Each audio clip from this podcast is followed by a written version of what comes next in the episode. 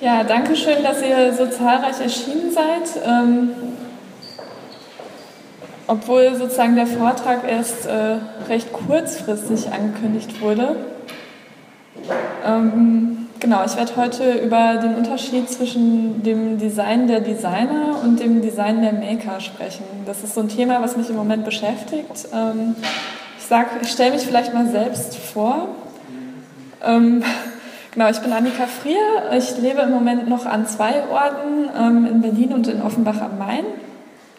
Und ähm, ich habe an der Kunsthochschule Kassel äh, studiert bis 2011. Dann habe ich an der HFG Offenbach äh, bei Bernhard Bürdeck und Juliane Rebentisch promoviert und im letzten Jahr bei einem 3D-Drucker-Startup gearbeitet und ähm, jetzt gerade bin ich Research Fellow bei Claudia Mareis in Basel. Die hat da so ein Labor und ich arbeite als Lehrbeauftragte und dadurch komme ich ziemlich viel rum.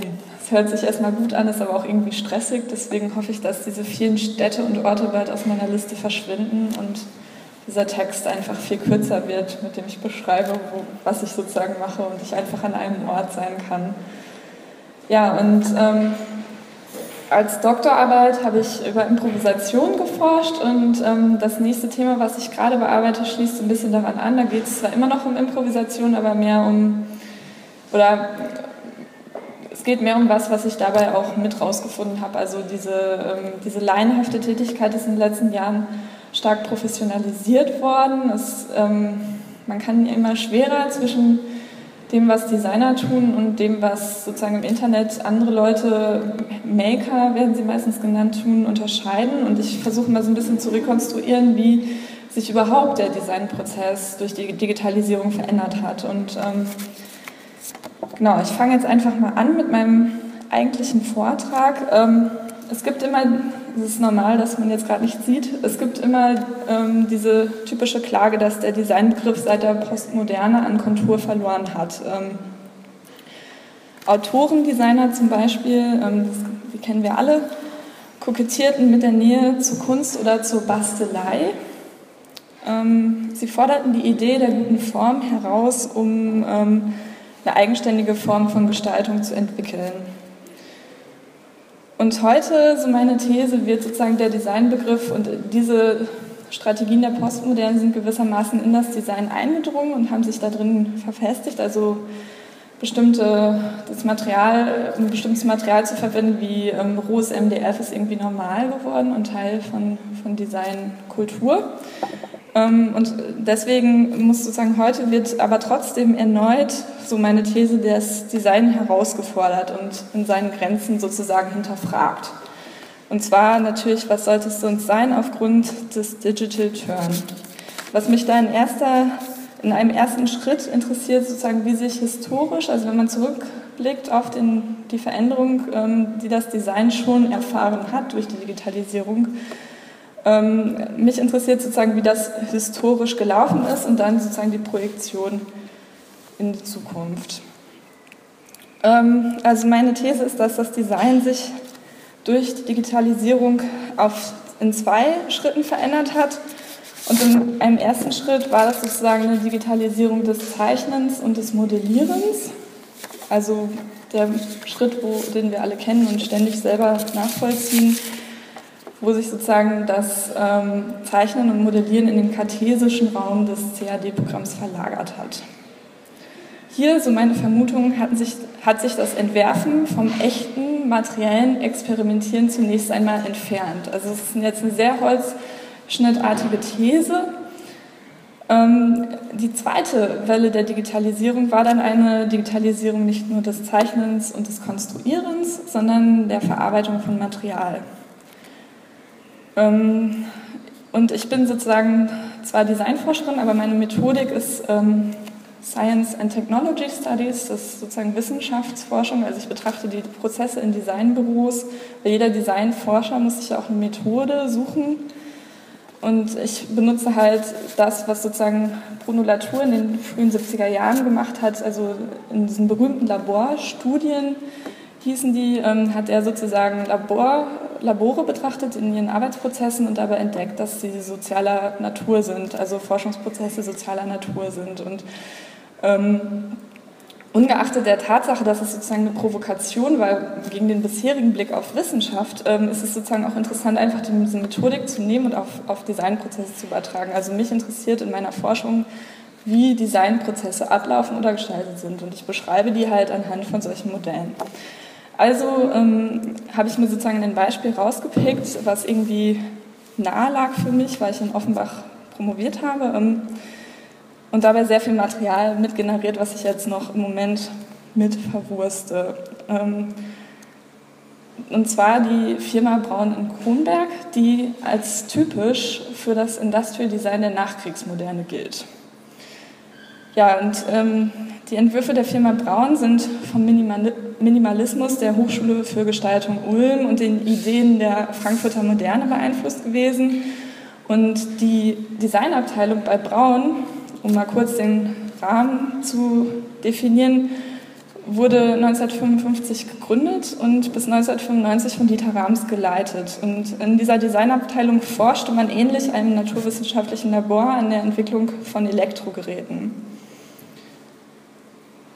Ja, und hier finden sich sozusagen Verschiebungen im historischen braunen Designprozess, die auch heute wieder auftauchen, wenn wir von 3D-Druck sprechen oder von ähm, additiven oder postindustriellen Produktionsverfahren.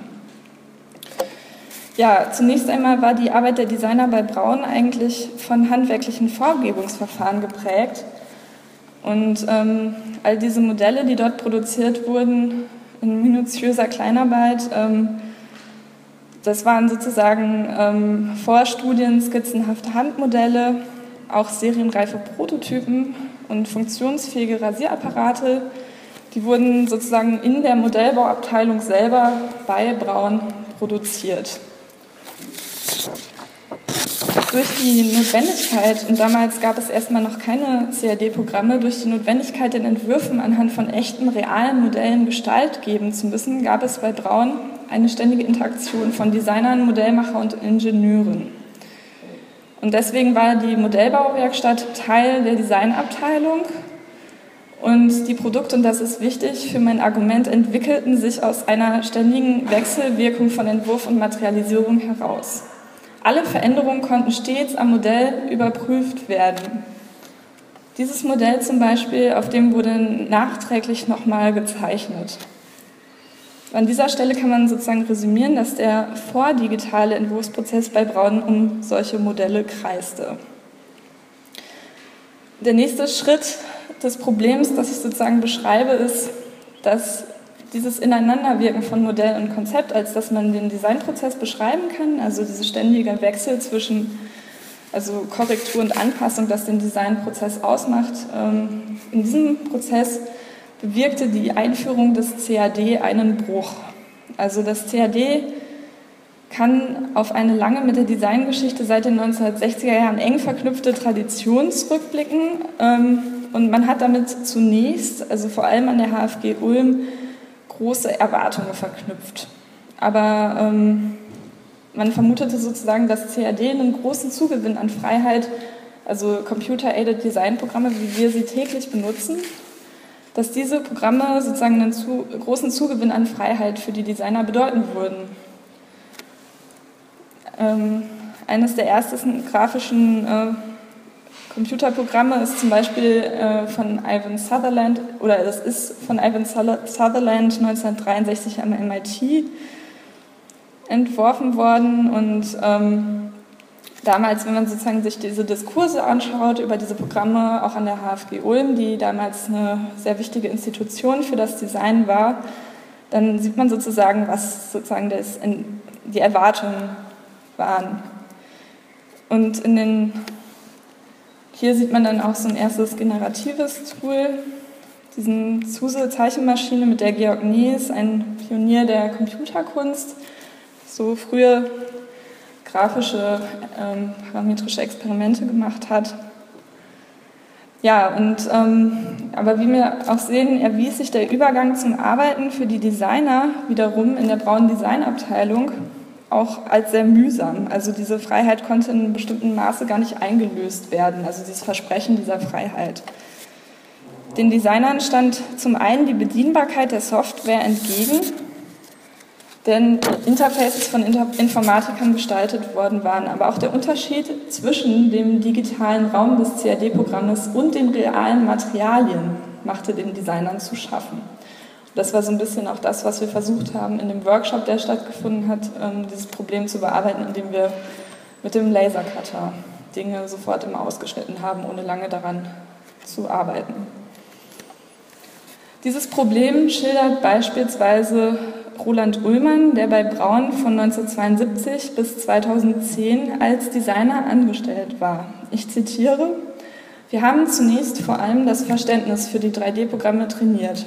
Der erste Step war ja noch die zweidimensionale Software, also das Ersetzen der Tusche und des Zeichenbretts am Bildschirm.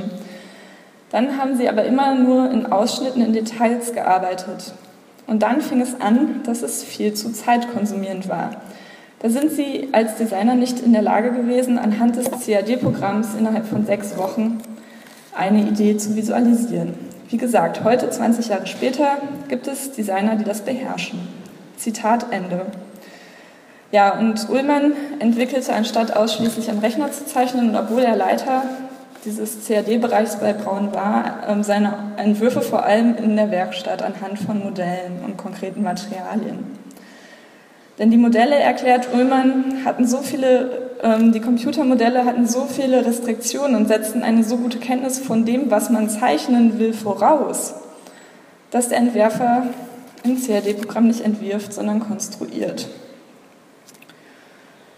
Also, ähm, ließen, also es hatte sozusagen viele problematische Züge, das Modellieren am Rechner. Und man könnte auch sagen, dass eine Zeit lang Designer vor allem Simulationen, also Renderings erzeugt haben. Das war vor allem so, als ich hier angefangen habe zu studieren. Und ähm, das Problem sozusagen daran war irgendwie, dass der auf die reine Simulation, wobei eine Simulation auch immer so ein doppeldeutiges Wort ist, weil es ja auch was mitproduziert, ja, was Neues produzieren kann, ähm, aber der auf das Rendering reduzierte Designprozess verlor seine bisherige Struktur, weil teilweise wurden weniger Modelle gebaut, es wurden Modellbauwerkstätten geschlossen.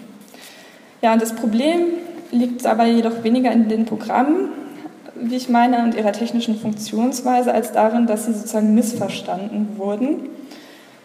Man hat das konkrete Modell marginalisiert und das ähm, wissensmäßige, das epistemische Potenzial der CAD-Modelle überschätzt. Es wäre aber trotzdem einseitig, die digitalen Tools nur wegen ihres Zugs zum Spekulativen zu problematisieren. Ähm, Richtig eingesetzt bedeuten sie tatsächlich eine Arbeitserleichterung, ähm, denn wer würde schon zurückkehren wollen zum Zeichnen am Reißbrett? Ähm, es gibt tatsächlich auch Leute, die das vielleicht vertreten würden. Also das, was zum Beispiel Richard Sennett schreibt, geht so ein bisschen in diese Richtung. Vielleicht kennt ihr das Buch Handwerk von Richard Sennett, da geht es passagenweise darum, dass es gut wäre, wenn man jeden einzelnen Ziegelstein wieder in die technische Zeichnung mit der Hand zeichnen würde, anstatt das in Illustrator zu machen. Ja, und jetzt sind wir beim zweiten Schritt meines Arguments angelangt, ähm, diesem, dieser Lücke zwischen CAD und Modell, die ich jetzt kurz umrissen habe, birgt äh, tatsächlich eine zweite Welle der Digitalisierung entgegen, und zwar die Digitalisierung nicht nur des Zeichnens und der Daten, sondern auch der Verarbeitung von Material.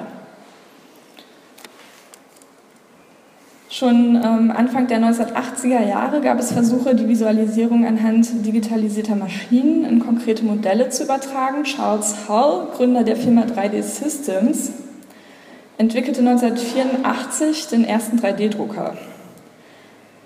Auch bei Braun in Kronberg wurden zu Beginn der 1990er Jahre zunächst CNC-Maschinen und dann auch 3D-Drucker eingesetzt.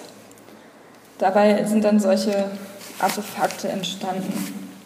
Die Einführung des 3D-Druckers rief bei Braun zunächst die Modellbauer auf den Plan, die gegen den Drucker in ihrer Werkstatt protestierten. Sie fürchteten, dass die neue Technik ihre Arbeit überflüssig machte, bestand doch ihr Handwerk und ihre Expertise darin, die CAD-Daten und Zeichnungen der Designer in konkrete Artefakte zu verwandeln. Sie fühlten sich durch die neuen Maschinen bedroht.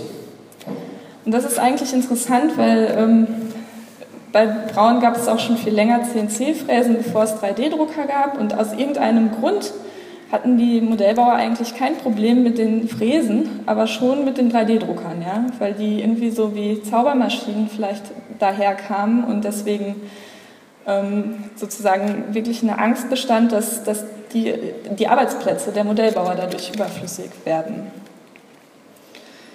Ja, und ähm, es ist natürlich klar, dass, ähm, dass die Modellbauer sich dadurch ähm, ähm, bedroht sahen, weil denn diese Pointe dieser Verfahren und warum vielleicht auch dort so ein wichtiger und so ein medialer Hype um diese Verfahren entstanden ist in den letzten zehn Jahren, liegt, also ich glaube, dass sozusagen die Pointe da liegt, wo die Lücke zwischen Visualisierung und Artefakt wieder geschlossen wird. Also ich glaube, dass sozusagen das, das ist, was uns so an diesen Maschinen affiziert. Also der Umstand, dass die CAD-Daten in einem 3D-Drucker in einen gebrauchsfertigen Gegenstand aus Kunststoff übersetzt werden können und es sich dabei scheinbar um eine universelle Maschine handelt, die wirklich alles produzieren kann. Ja, und natürlich ähm, spricht man auch eigentlich nicht von 3D-Druck, sondern von additiven Fertigungsmethoden im Allgemeinen und 3D-Druck ist dann nur eine unter vielen. Aber ich orientiere mich in meiner Forschung meistens an diesen FDM-Druckverfahren, weil ich die ähm, sehr gut kenne, die aber eigentlich im Grunde genommen nur digitalisierte Heißklebepistolen sind. Ja? Und jetzt kommen wir schon so ein bisschen dem Problem der Makerkultur näher. Die Frage ist nun vorab, ähm, was das jetzt, diese Verfahren für die Struktur des Designprozesses bedeuten, nachdem ich jetzt erstmal kurz von dem klassischen Industriedesign geredet habe, dann von der Digitalisierung der Visualisierung und dann von der Digitalisierung der Verarbeitung von Material. Ja, für, das, für den Designprozess ähm, bedeutet das Rapid Prototyping, ein Zugewinn an, an Freiheit und Anschaulichkeit über, gegenüber den CAD-Modellen im Rechner. Also der Übergang vom digitalen zum realen Modell vereinfacht sich. Und so wird sozusagen ein Mangel ausgeglichen, der ähm, zwischen der Welt der digitalen Simulation einerseits und dem realen Modell sozusagen ähm, besteht. Also dieser Mangel wird ausgeglichen. Ähm, ja, und beide Welten, sozusagen das Digitale und das Analoge, wenn man das mal einfach so als Dualismus formuliert, ähm, beides verbindet sich, ohne dass dafür extra eine Regression, also ein Zurückkehren zur Zeichnung am Reißbrett notwendig wäre. Mit mühsamer Modellbastelei, ähm, wie sie stattgefunden hat. Also so könnte man sagen, der 3D-Drucker gibt den Entwerfern die Möglichkeit der Anschaulichkeit, die Möglichkeit der Anschaulichkeit von Modellen zurück. Aber es wäre auch zu kurz gegriffen, nur auf den, das Design der Designer zu schauen und auf den professionellen Designprozessen zu schauen, wo da digitale Produktionsmethoden eine Veränderung bewirken und quasi die Rettung des Modells ähm, zu beschreiben. Ähm, schließlich rückt nämlich, ähm, sofern sich mit dem 3D-Drucker nicht nur Modelle, sondern auch Produkte realisieren lassen, der ganze Produktionsprozess immer näher an das Entwerfen heran. Also durch diese Maschine, diese universelle Maschine, die die unmittelbare Produktion eines Kunststoffgegenstandes, also eigentlich einem Gegenstand der industriellen Produktion ähm, ermöglicht, ähm, verändert sich das ganze Verhältnis von Entwurf und Produktion und damit auch die Rolle des Designs. Wegen der Vereinfachung der Produktionsweisen und wegen der Dezentralisierung, also diese 3D-Drucker können natürlich überall aufgestellt werden, hier in den Arbeitsräumen und ihr müsst nicht mehr in die Werkstatt laufen. Diese Dezentralisierung, die hier sozusagen auf diesem Gebäude in klein abgebildet werden kann, kann man sozusagen auf, auf das gesamte Design theoretisch übertragen, wenn man es radikal formuliert. Ähm, genau, und nicht mehr nur die offiziellen Designer haben jetzt Zugang zu Produktions- und Entwurfstechniken. Also wir haben sozusagen unseren Designprozess vereinfacht, aber der hat sich auch nicht nur für uns vereinfacht, sondern auch für andere. Der ist sozusagen anschlussfähig geworden für Partizipation. Während sich das Anwendungsgebiet der post postindustriellen Produktionstechniken zunächst auf die Werkstätten großer industrieller Firmen beschränkt hatte und die Techniken damit einen eingeschränkten Personenkreis vorbehalten waren, so haben sich die Kosten, insbesondere für den 3D-Druck, in den letzten zehn Jahren stark verringert. Sie erlebten einen beispiellosen Preisverfall. Die Journalisten Holm, Friebe und Thomas Range haben daher bereits 2008 ein Ende der Massenproduktion postuliert und einen Aufstand der Konsumenten ausgerufen, die sich aktiv gegen die Industrie wenden und nicht mehr konsumieren, sondern Dinge anhand von Selbstbau 3D-Druckern selbst produzieren. In FabLabs kann nun jeder jederzeit Dinge dezentral und vor Ort selbst produzieren. Pläne für die Produktion von Dingen werden im Netz geteilt.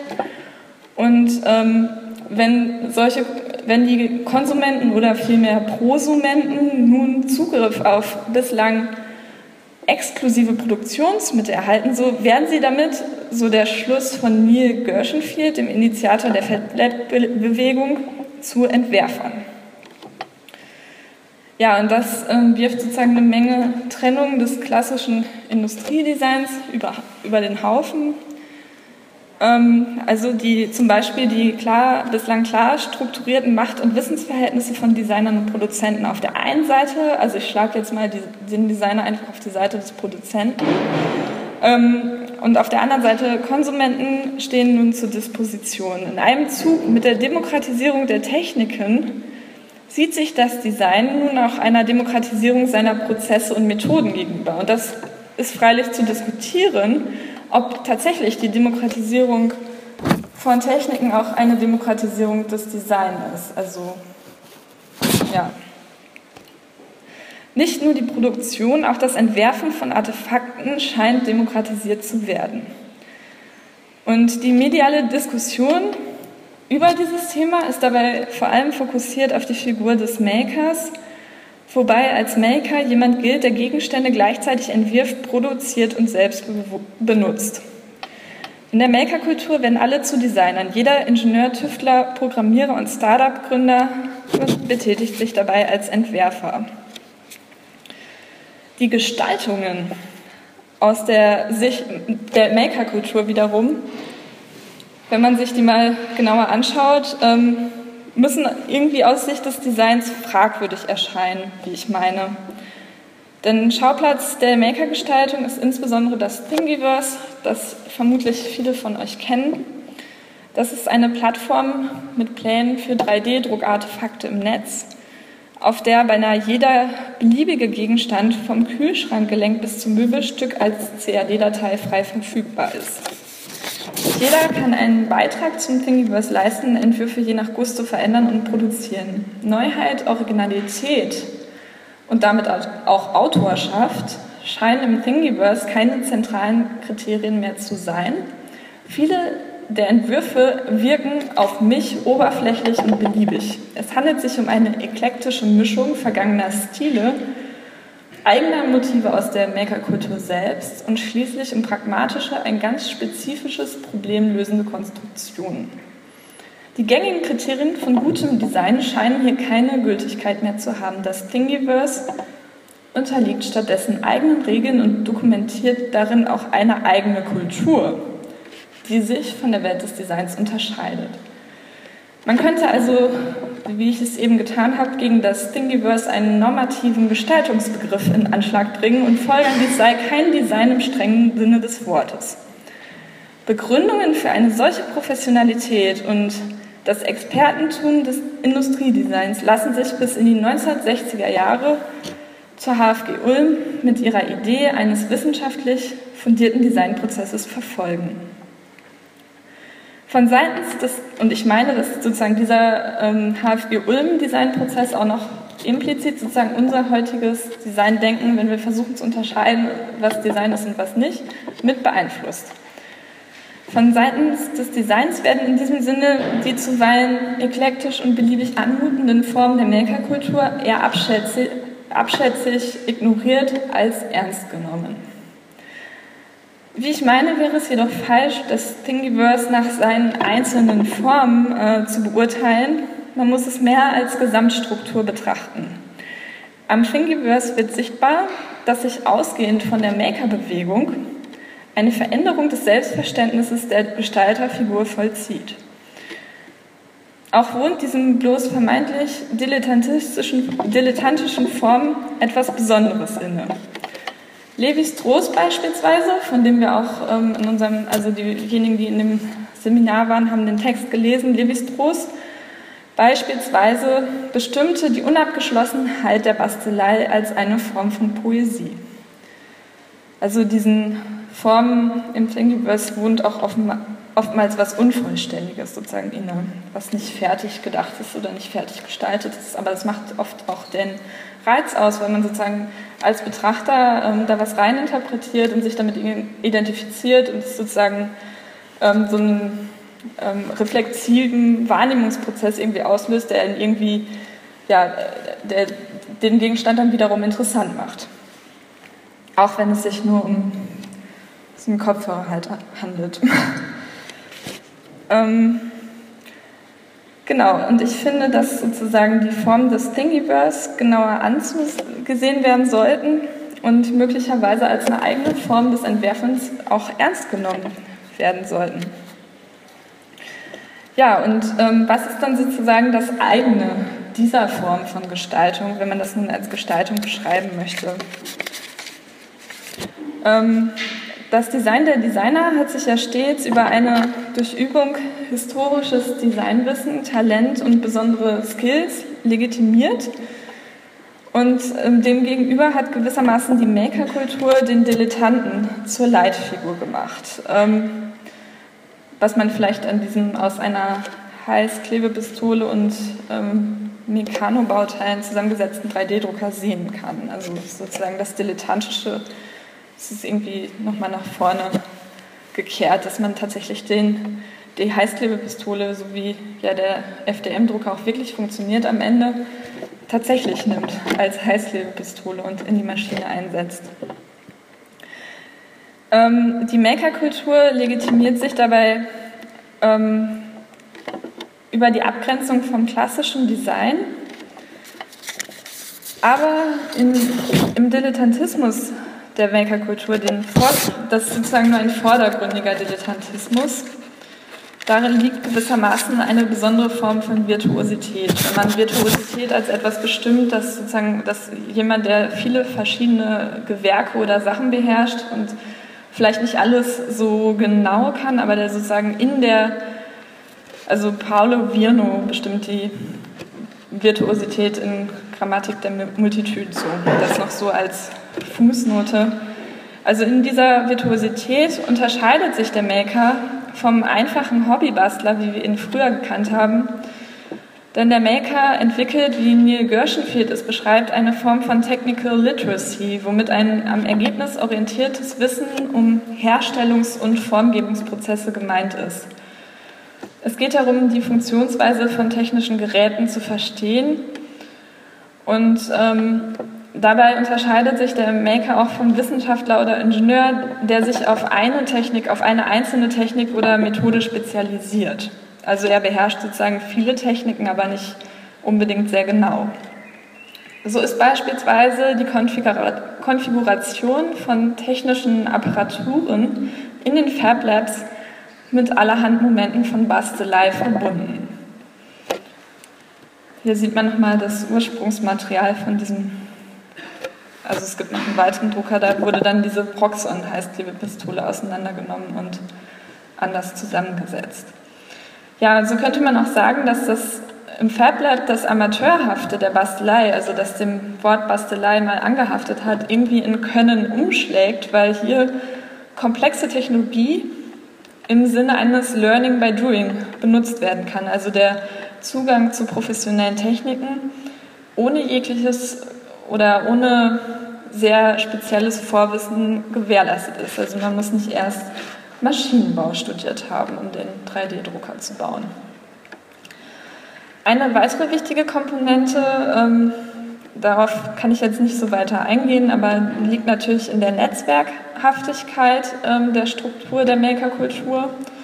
Erst über den Austausch von Wissen mit anderen Makern lassen sich die Techniken zu einem kohärenten Ganzen, also zu dem vollendeten Projekt verknüpfen.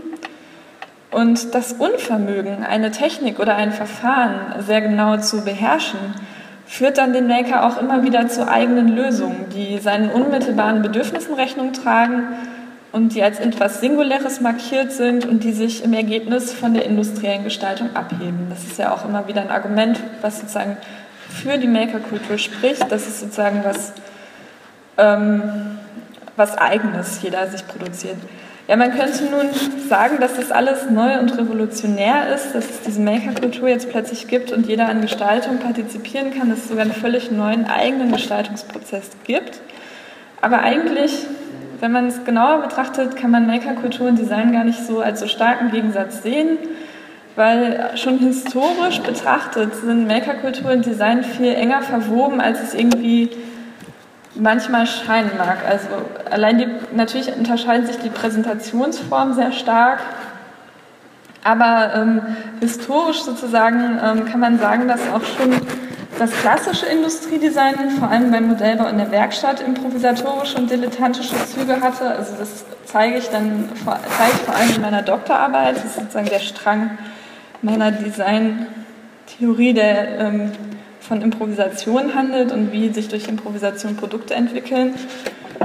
Ähm, und der Dilettantismus war ein Leitmotiv des gestalterischen Postmodernismus. Ähm, die Protagonisten des neuen deutschen Designs der 1980er Jahre haben sich auch auf den Bricoleur von Levi-Strauss bezogen.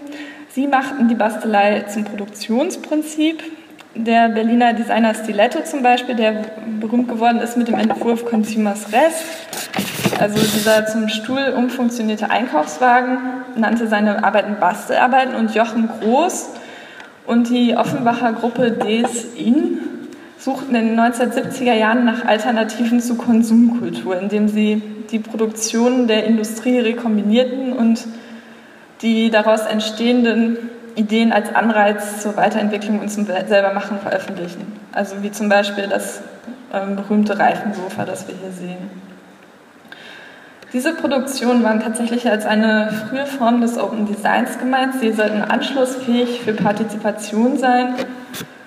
Und damit finden sich die meisten Grundprinzipien des Open Designs, die nun als dritte industrielle Revolution gefeiert werden, schon in den postmodernen Designtheorien insbesondere Charles Jenks. Eigentlich ist Charles Jenks äh, bekannt für seine Texte zur postmodernen Architektur.